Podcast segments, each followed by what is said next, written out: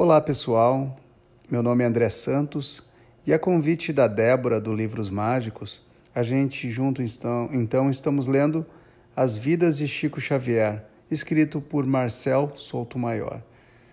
Então aqui eu vou estarei dando continuidade onde a Débora parou e espero que apreciem a minha leitura.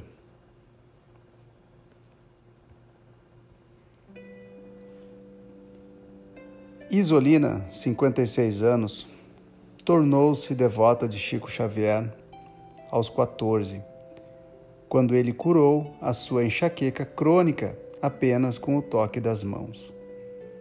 Isolinas de todo o Brasil rezaram para Chico Xavier naqueles dias de despedida e conversaram com ele, nas breves passagens pela beira do caixão, como se Chico estivesse ouvindo cada palavra de saudade e de gratidão. Na terça-feira, 48 horas depois da morte, um carro do Corpo de Bombeiros estacionou em frente ao grupo espírita da prece para transportar o corpo de Chico até o cemitério. Os cinco quilômetros do trajeto demoraram uma hora e meia para serem percorridos. Mais de 30 mil pessoas acompanharam o cortejo a pé. O trânsito parou e o clima de comoção tomou conta da multidão. A pedido de Chico, as flores das coroas mais de 100 no total foram distribuídas a quem acompanhavam o corpo.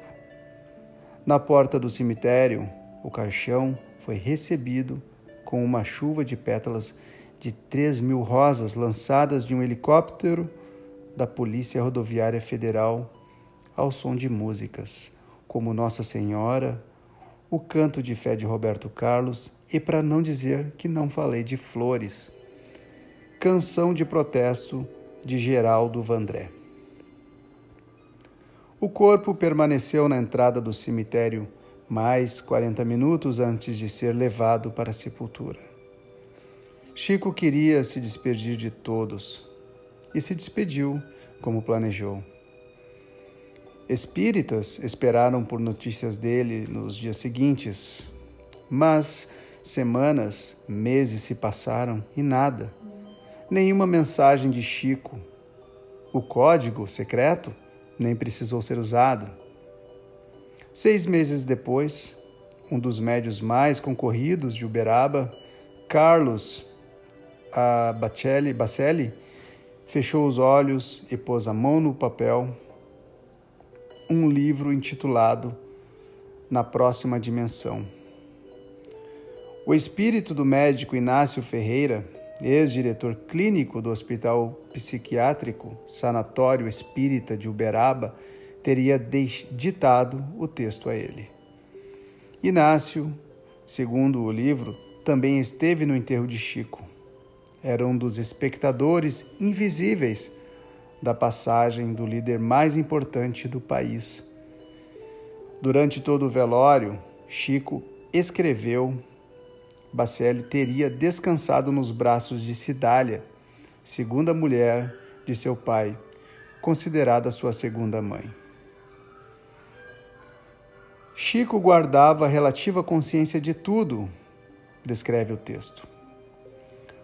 Uma faixa de luz azul enfeitava o céu e foi se tornando cada vez mais intensa à medida que se aproximava a hora do enterro.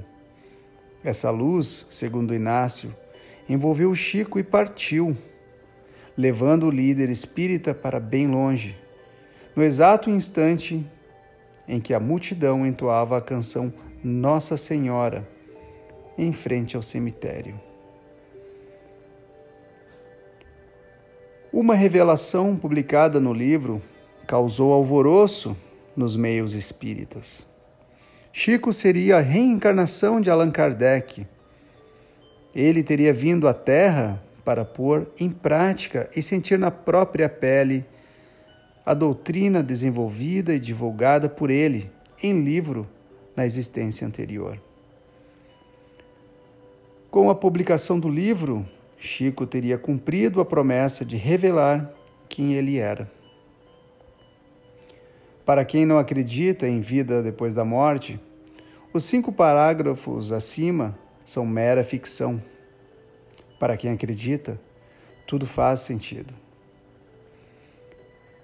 Verdade irrefutável mesmo é que Chico, o menino pobre e mulato do interior de Minas, filho de pais analfabetos, se transformou em mito, venerado, idolatrado, atacado e perseguido, um ídolo popular.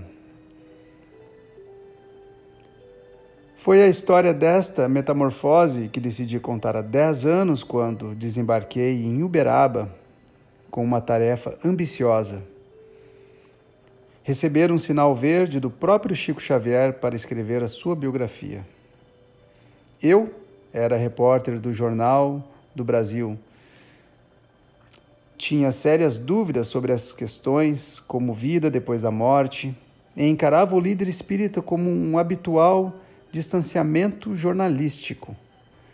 Chico era um mito nacional adorado por milhões de brasileiros e menosprezado por centenas de jornalistas, como eu. Chico Xavier? Não é o Chico Buarque? Não? Chico Anísio? Quem sabe Chico Mendes? Amigos de redação ironizavam ao saber do meu projeto. Lançar a primeira biografia jornalística de um dos personagens mais idolatrados e polêmicos do país. Lá fui eu. Então, pessoal, aqui a gente encerra esse áudio de hoje e a Débora então estará dando sequência na leitura a partir de agora também, tá bom? Muito obrigado e até o próximo encontro.